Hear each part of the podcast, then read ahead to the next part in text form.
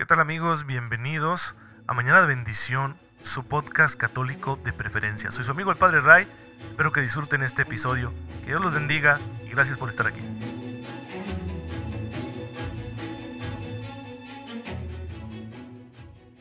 Muy buenos días hermanos, bienvenidos a su podcast católico favorito, Mañana de Bendición, soy su amigo el Padre Ray. Espero en Dios que se encuentren muy pero muy bien en este lunes, en el que para la gran mayoría inicia la jornada laboral que hay que estar dispuestos a realizarla con toda la actitud, de la mejor manera posible, recordando que somos hijos de Dios y que un trabajo bien hecho, pues no solo nos santifica a nosotros, sino que también santifica a los demás. Porque cuando uno ve trabajar bien a alguien, uno se siente edificado. Y esto nos ayuda a transmitir el Evangelio de Cristo. Un buen trabajador es un buen evangelizador. No puede o no debe haber un buen evangelizador que sea mal trabajador. El trabajo que nos toque hacer hay que hacerlo de la mejor manera posible y esto sin duda es parte del testimonio que como cristianos tenemos que dar en el mundo. Y pues así lo han hecho muchos hermanos y hermanas nuestros. Se han santificado haciendo lo que les tocaba en distintos estados de vida. Hoy quiero contarles de la beata Tarsisia Makib. Así se llama, Tarsisia Makib. Nació un 23 de marzo de 1919 en, eh, cerca de la ciudad de Lvov, en Ucrania. Se trata de una mujer sencilla que viene de una familia de clase media baja y que le tiene un gran amor a Jesús y a María. Así que el 5 de noviembre de 1940, en plena guerra mundial, ella hace su profesión religiosa en la congregación de las esclavas de María Inmaculada. Al poco tiempo empiezan los bombardeos intensos de las fuerzas soviéticas que se produjeron el 17 de julio de 1944, cuando la Unión Soviética intenta recuperar toda la región de Ucrania que había quedado en manos de la Alemania nazi. Ella tenía poco de haber profesado como religiosa, cuatro años. Pues estaban esperando las religiosas al capellán, estaban escondidas en los sótanos de su convento, ya habían salido de Ucrania, se dirigieron hacia Polonia y estaban esperando al sacerdote para la misa. Pues un 18 de julio de 1944, un militar soviético llamó a la puerta del lugar donde se encontraban. Le tocó abrir a la madre Tarsisia y este soldado le disparó a bocajarro acabando con su vida. Al día siguiente el militar se presentó de nuevo en el lugar donde se encontraban las hermanas asustadas jactándose de haber asesinado a Tarsisia solo porque era una religiosa católica. El odio a la fe, hermanos, es muy desagradable. Hay gente que se cree justificada de atacar todo lo cristiano y específicamente lo católico. Por dos razones. Primero, porque es muy fácil culpar a alguien más de todo lo que pasa en el mundo y satanizar y entonces descargar toda nuestra suciedad, nuestro sadismo sobre aquellos que, que no piensan como nosotros. Y claro, la iglesia de Cristo siempre ha sido víctima de esos ataques. También porque no se esperan represalias por parte de los católicos. Es decir, no, no te van a atacar de nuevo. Los católicos vivimos así como un poquito acomplejados porque en aquellos lugares y tiempos donde la iglesia fue preponderante, pues a veces fuimos los, los abanderados de la violencia, los que nos impusimos violentamente a otros. Y eso no está bien, es contrario al espíritu de Jesús.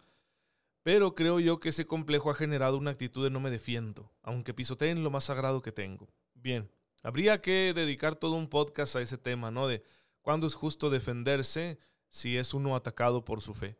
Lo cierto es que esas son las razones por las cuales la gente, especialmente aquellos más desalmados, que se están deformando en sus conciencias, sobre todo si viven en medio de un clima de violencia, pues eh, se ceban contra los católicos.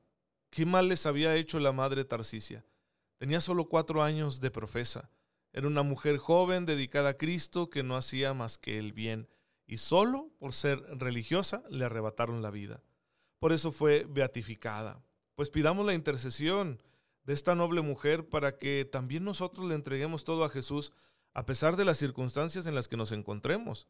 Sin duda que el tiempo no era favorable para ser religiosa en la Ucrania ocupada por los nazis, de allá de los inicios de la Segunda Guerra Mundial.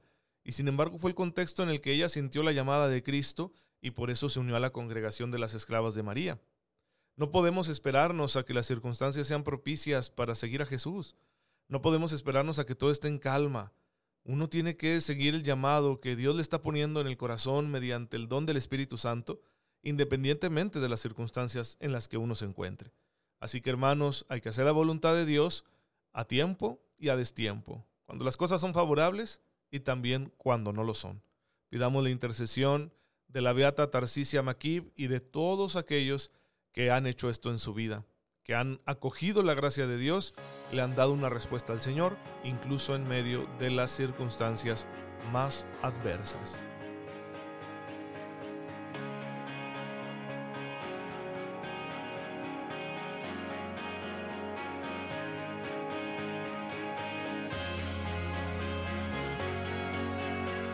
Este fue el Santo del Día. Recuerda que estás escuchando Mañana de Bendición con tu amigo el Padre Ray.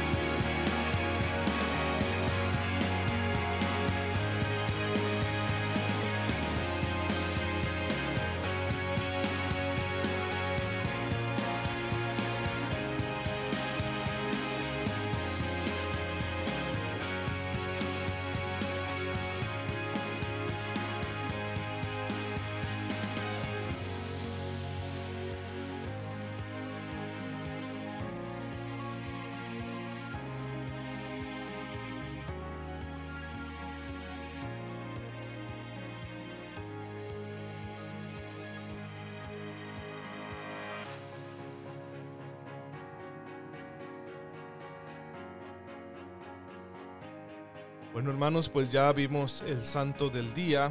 Quiero aprovechar para dar la bienvenida a todas aquellas personas que escucharán por primera vez mañana de bendición. Porque gracias a Dios se han unido a nosotros más personas y pues eh, es necesario como que les compartamos dónde estamos ubicados en este podcast de evangelización. Mañana de bendición nace hace seis años.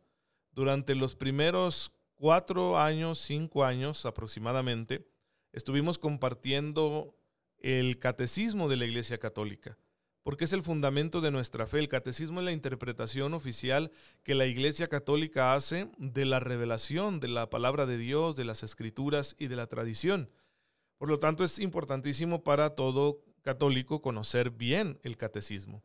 Así que nos dedicamos a eso durante bastante tiempo y al mismo tiempo fuimos mejorando en nuestra producción, fuimos haciéndonos de algunos dispositivos, gracias a Dios, eh, encontrando la manera, la técnica para editar, para que todo fuera más claro y claro también las expresiones, los argumentos, el lenguaje, se volvió mejor con el tiempo.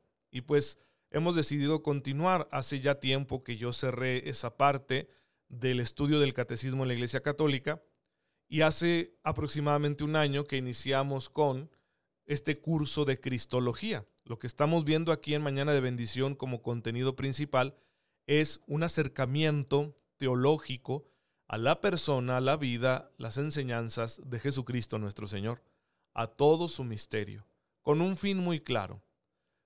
Hay que amar a Jesús y para ello es necesario conocerlo, porque si no se le conoce y no se le ama, no se le puede servir. Conocer para amar, amar para servir. Esa sería la dinámica que inspira esta segunda gran época de este podcast de Mañana de Bendición que llega hasta ustedes con mucha humildad. Les agradezco entonces su presencia aquí. Ojalá que puedan disfrutar de esta enseñanza que compartimos con ustedes dentro de nuestros límites, porque pues somos especialistas en nada.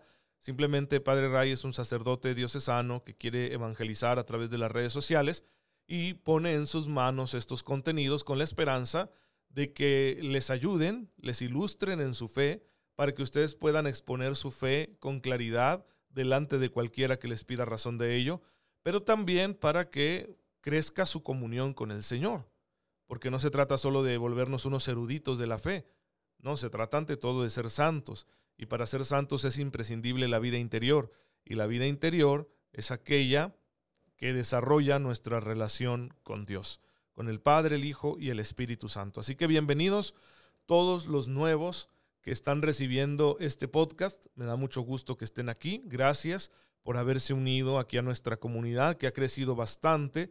Yo distribuyo este podcast aproximadamente a unas mil personas de manera directa. Yo, claro que esas mil personas, la gran mayoría lo comparten con otros y además hay otros, ahí se va compartiendo más y, y ya de pronto yo no sé hasta dónde esté llegando. Por esa misma razón quiero saludar a quienes escuchan este humilde servicio aquí en la ciudad de Chihuahua, Chihuahua, que es donde me encuentro sirviendo actualmente en la parroquia de Santa María Reina y donde se encuentra la gran mayoría de quienes escuchan este podcast. Pero también llega a muchas otras comunidades aquí mismo en el estado de Chihuahua. Me escuchan en Delicias y los alrededores. Yo soy originario de Saucillo, entonces hay bastantes seguidores de esa región en Parral, en Cuauhtémoc y en Ciudad Juárez, en Nuevo Casas Grandes, pues prácticamente en toda la extensión del estado, especialmente en los municipios principales, me han llegado noticias de algunos seguidores. Y en el resto del país, sé que me escuchan en Torreón, en Aguascalientes, en Monterrey, en Guadalajara, en la Ciudad de México, en Ensenada, California, es de donde he recibido noticias. Pues gracias y si tú eres eh, de de otro estado, de otra localidad y estás recibiendo mañana de bendición, envíame un comentario ahí a la página de Facebook Padre Ray para agradecerte, para orar por ti y bueno, pues para invitarte a que sigas en contacto con, con tu servidor en todas aquellas redes en las que estamos presentes. Así que pueden comentar y enviar saludos ahí en la página de Facebook Padre Ray. Y gracias a Dios, también estamos llegando a Estados Unidos, a Guatemala, a Colombia, a España. Entonces, pues qué bueno. Bendito sea Dios, Él hace lo que quiere con lo que nosotros ponemos en sus manos. Si Él quiere servirse de esto, qué bueno.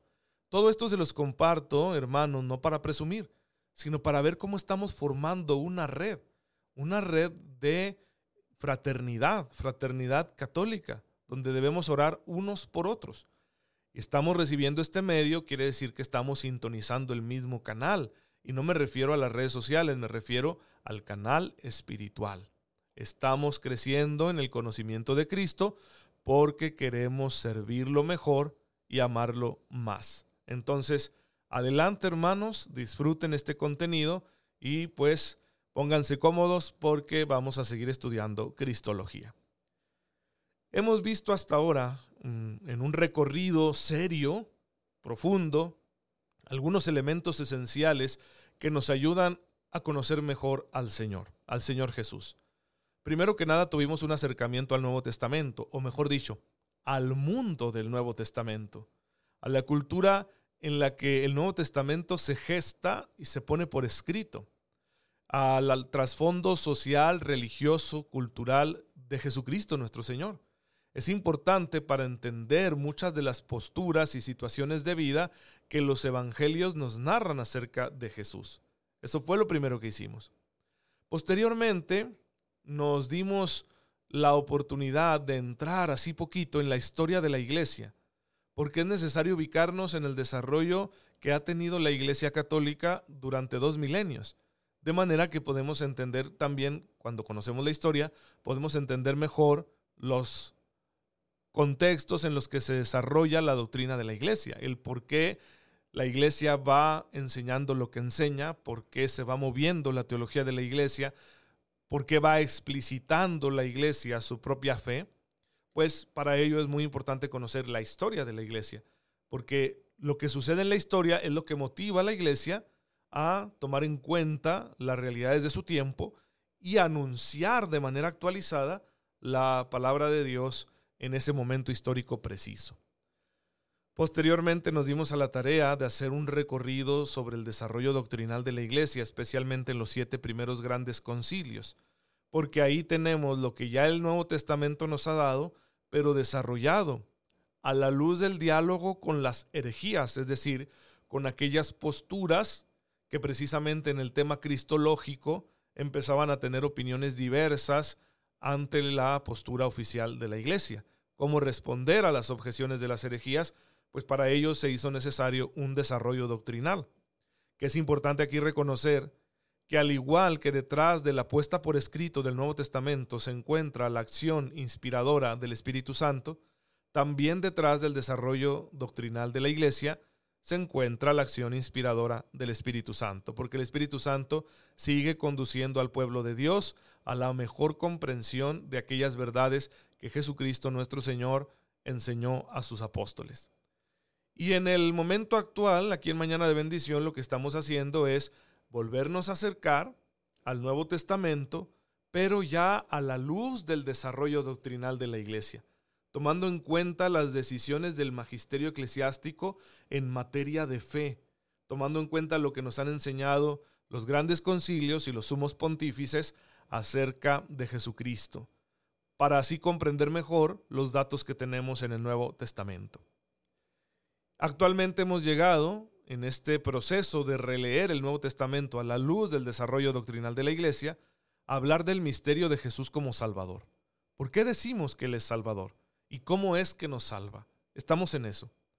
Para retomar este contenido, y que gracias a Dios con esta recapitulación creo que se ubican todos los que son nuevos al recibir mañana de bendición, y que si quieren acudir desde el principio a todos los episodios que ya se han hecho al respecto de esta cristología, pueden encontrarlos en la plataforma de Spotify. Esta plataforma digital que es de reproducción de música y de podcast, pues bueno, ahí también está Padre Ray. Busquen Padre Ray y encontrarán Mañana de Bendición desde el episodio 1 hasta el que vamos actualmente. Retomemos pues este tema de Jesús como Salvador. Y quiero acudir a una reflexión que hace San Agustín al respecto. Porque San Agustín expresó en forma especialmente íntima cómo es que Cristo es para el hombre el camino y el fin de su vida. Escribe lo siguiente San Agustín en esta obra tan importante autobiográfica que es Confesiones. Y buscaba yo el medio de adquirir la fortaleza que me hiciese idóneo para gozarte. En este escrito, San Agustín está dialogando con esa belleza que él quería conocer, quería alcanzar, pero no la había encontrado. Entonces fíjense lo que dice, y buscaba yo el medio de adquirir la fortaleza que me hiciese idóneo para gozarte. No había de hallarla más que abrazándome con el mediador entre Dios y los hombres, el hombre Cristo Jesús. Aquí San Agustín cita la escritura. Primera carta de San Pablo a Timoteo, capítulo 2, versículo 5. Que es sobre todas las cosas Dios bendito por los siglos. Romanos 9:5. El cual clama y dice, yo soy el camino, la verdad y la vida. Juan 14, 6. Y el alimento mezclado con carne que yo no tenía fuerzas para tomar por haberse hecho el verbo carne, a fin de que fuese alimentada nuestra infancia por la sabiduría por la cual creaste todas las cosas. Aquí ya, después de citar las escrituras, se ve que San Agustín no se dirige hacia una verdad abstracta, sino que se está dirigiendo a Dios. Pero yo no era humilde, no tenía a Jesús humilde por mi Dios, ni sabía de qué cosa pudiera ser maestra su humildad. Me parece una, una gran confesión esta de San Agustín.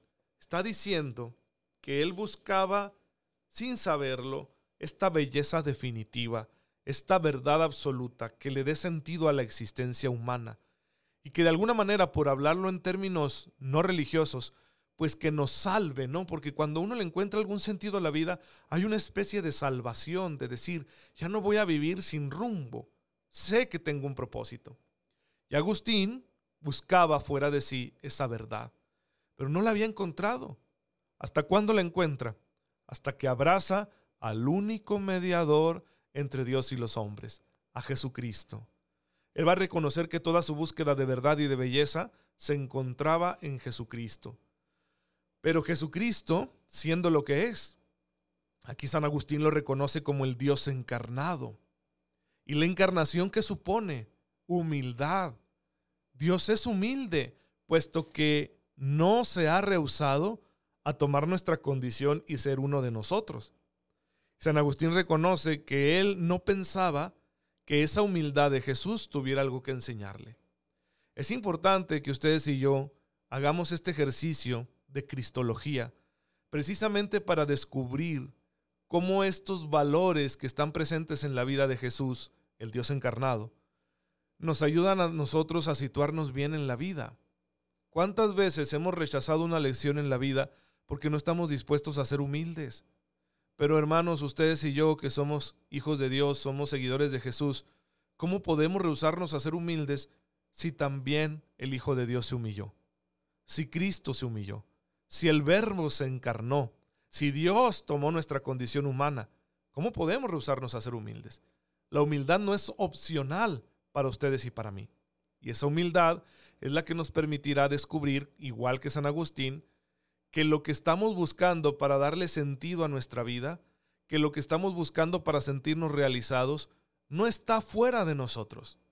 No es una conquista exterior. No se trata de un bien que puedes poseer. No, está dentro de nosotros. Porque en nuestra intimidad habita ese Dios que Jesús ha mostrado. El Padre, el Hijo y el Espíritu Santo viven en nosotros. Y podemos entrar en nosotros mismos para adorar a este Dios, para ponernos en comunión con Él, para imitar su bondad y su belleza, para dejarnos inundar por su gracia. Y ahí está el sentido de la vida, en que yo puedo estar en contacto con Dios porque no soy pequeño ante Él, soy importante para Él. No soy un grano minúsculo de arena en el universo. Soy un ser que fue creado precisamente para la relación con Él. Aunque viva en este pequeño planeta que parece nada en medio de la inmensidad del cosmos y sea solo uno entre miles de millones, para Él soy único. Para Dios soy único. Para el Padre, el Hijo y el Espíritu Santo soy único. Por lo tanto, a través de la mediación de Jesús, si yo nazco de nuevo en Jesús, como ya hemos nacido por el bautismo, si yo me mantengo firme en mi relación con Cristo a través de la mediación de Jesús, yo podré estar en contacto con la divinidad y esto le va a dar sentido a mi vida y me irá transformando en santidad. Pues por eso es muy importante conocer bien a Jesús y darnos cuenta lo que representa su humildad, la humildad del Verbo Divino que se ha encarnado tomando nuestra condición humana.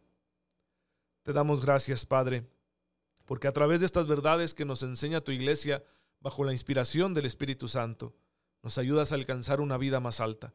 Concédenos ser fieles a esta revelación todos los días de nuestra vida, hasta que alcancemos su fruto más pleno, que es la comunión eterna contigo, que vives y reinas por los siglos de los siglos. Amén. El Señor esté con ustedes.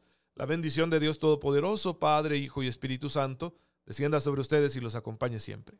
Muchas gracias hermanos por estar en sintonía con su servidor. Oren por mí, yo lo hago por ustedes. Cuídense mucho. A los nuevos de verdad, gracias por estar aquí. A los que ya seguían este medio, gracias por perseverar. Y pues ya saben, compartan. Yo oro por ustedes. Hagan lo mismo ustedes por mí. Nos vemos mañana, si Dios lo permite.